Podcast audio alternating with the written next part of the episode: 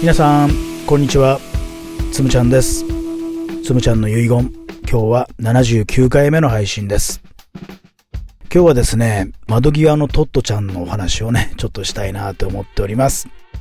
まあ皆さんご存知の通りねあの黒柳徹子さんが書いた本でね1981年にね、出版された本なんですよ。ずいぶん前に出版されたんですが、未だにベストセラー、ロングセラー、世界中の方々に読まれているね、まあ普及の名作と言ってもいいんじゃないですかね。本当にこう素晴らしい作品だと僕は思います。黒柳さんのね、幼少期のお話ね、自分のことを徹子、徹子ちゃんと呼べなくて、トットちゃんと呼び始めたのがなんかね、それがニックネームの始まりだったみたいなことね、えー、言ってましたけども。幼少期のお話ね、小学校から、そうね、小学校3年生ぐらいまでの間の話なのかな。非常にみずみずしい、こう新鮮でワクワクするようなお話ですよね。僕は実はですね、この本を読んだのが、おそらくね、40歳を過ぎてからなんですよね。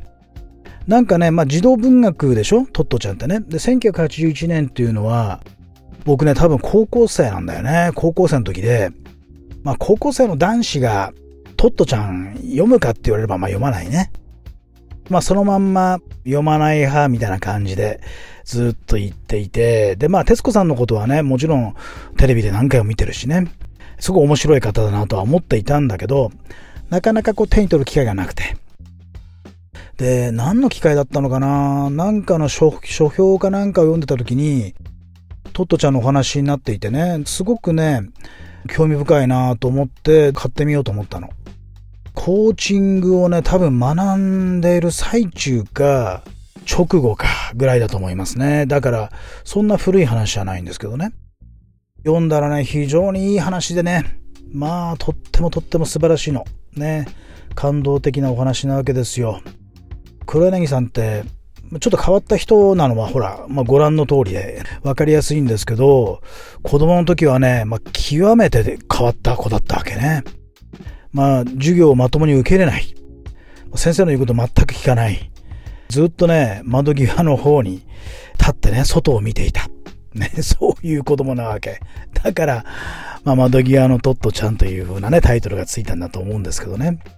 まあ、当時ですからね、戦前の日本ね、昭和初期の頃の日本ですから、もちろん厳しいね、この学校というのは非常に厳しいしつけの場でもあったわけですから。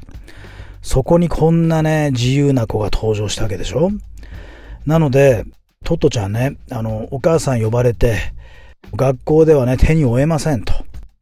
あの、やめてほしいと。この学校やめてほしいみたいに言われるわけですよ。びっくりですよね。まあまあ、いわゆる問題児。まあ、と、とにかくね、まあ、この多動のね、ちょっとそういう傾向が強いまあ多分 ADHD 傾向の強いね、お子さんだったんだろうなと。まあ今で言うとグレーゾーンなのかもしれませんね。そういう子供で、まあ、言うこと聞いてくんないと。授業になんないと。えー、他の子に悪い影響を与えると。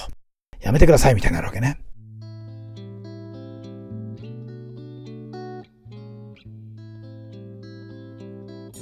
で、まあ、物語はそこから始まるわけなんだよね。でお母さん困ってね新しい学校を探し回るわけよ。でようやく見つけた学校が、まあ、巴学園という学校ね。まあこれがねまあ素晴らしい学校だったわけね。よく探し当てたなと。よく戦前の日本にねこんな素敵な学校があったなと。いうふうにね思うわけですよ。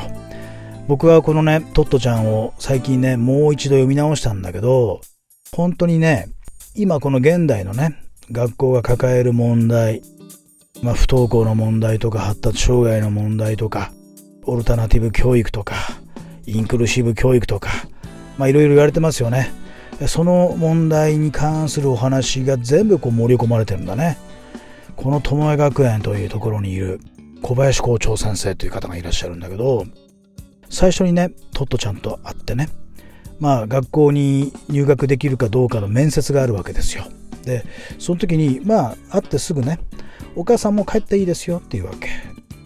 であとはね私とお子さんがお話をしますからみたいなことでね。でいきなり面接ねしかもお母さんなしでっていうことになるわけ。さあトットちゃんと。好きなだけ話していいよと。ね。話したいこと全部話してごらんっていうふうにこの小林先生が言うわけよ。まあこれがね全くアプローチが違いますよね。この学校のルールはこうでああでこうでねこんな風にしてください。この学校に入ってからは必ずこんな風にしてくださいみたいなね。注意事項とかねそういったことをね普通は最初に話すわけでしょ？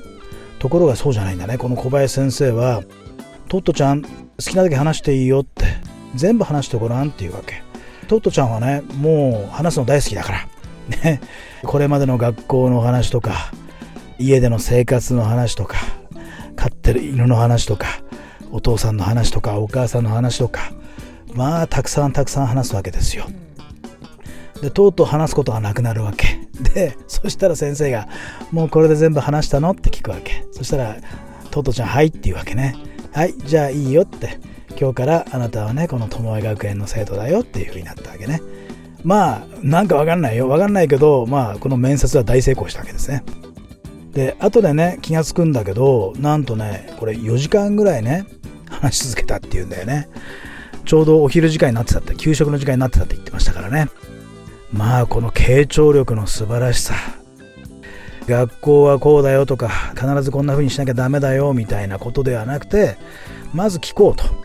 あなたの話を聞かせてごらんというところから始めたこの小林先生の素晴らしさね。改めてコーチングを、まあ、十数年僕もやってきて、まあ、この人はコーチングを学んだのかどうかわからないけど明らかにコーチですよね。本当に素晴らしいコーチ。いやーこのあり方が素晴らしいななんて思いましたね。まあでトットちゃんはねこの後この友恵学園でいっぱい学ぶわけ。授業はね、まあ、午後からはねその辺を散策して自然の中で本当にこの生活の中にある学びをみんなでしようと。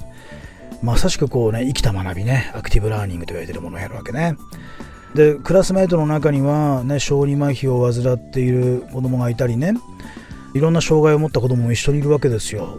全くそれ分け隔てもないように同じように授業を受けてもらう。インクルーシブ教育をやってるわけ。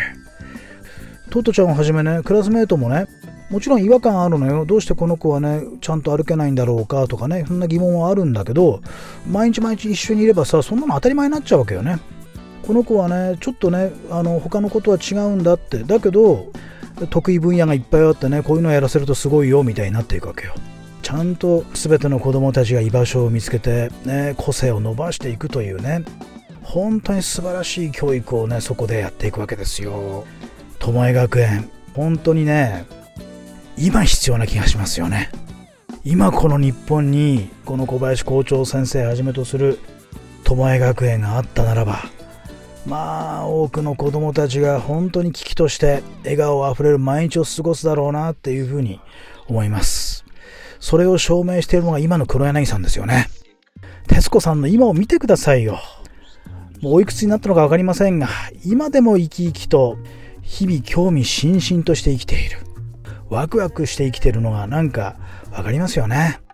そして今はユニセフの親善大使もなられていて世界中の子供たちにねこう愛を届けてるわけでしょ？そういったものもねきっとねこの子供時代に経験したインクルーシブとかオルタナティブと言われているものがきっとね大きな影響を与えたんじゃないかなっていうふうに思うわけです。いやーなんかこの本ねほんと素晴らしいなと思うわけです。で続編がねあってねこれあの先だってこれも読んだんですけどね。これまた面白いですよ皆さん。ね続編もぜひ読んでください。なんとね舞台が今度ね青森県になりますね。トットちゃんがね疎開先へ行くわけね。で疎開先での生活そこでのエピソードが中心になって、えー、語られていきます、えー、そしてこの冬はね窓際のトットちゃんがアニメ化映画になりましてね全国でロードショーされるというお話です。いやーこれも見たいね。ほんと見たい。皆さんと一緒にこう語り合いたいなと思います。なんか今のこの日本の教育にね一石を投じる。まあそんなね大それたことは思ってないのかもしれないけれど本当にねたくさんのヒントがいっぱい詰まった巴学園とトットちゃん、えー、そういうお話です。すごく勇気づけられるお話だなと、えー、窓際のトットちゃんは勇気の書であるというふうにね思った次第でございます。えー、まあ今日はそんなお話でした。つむちゃんの遺言、今日も最後まで聞いていただいてありがとうございました。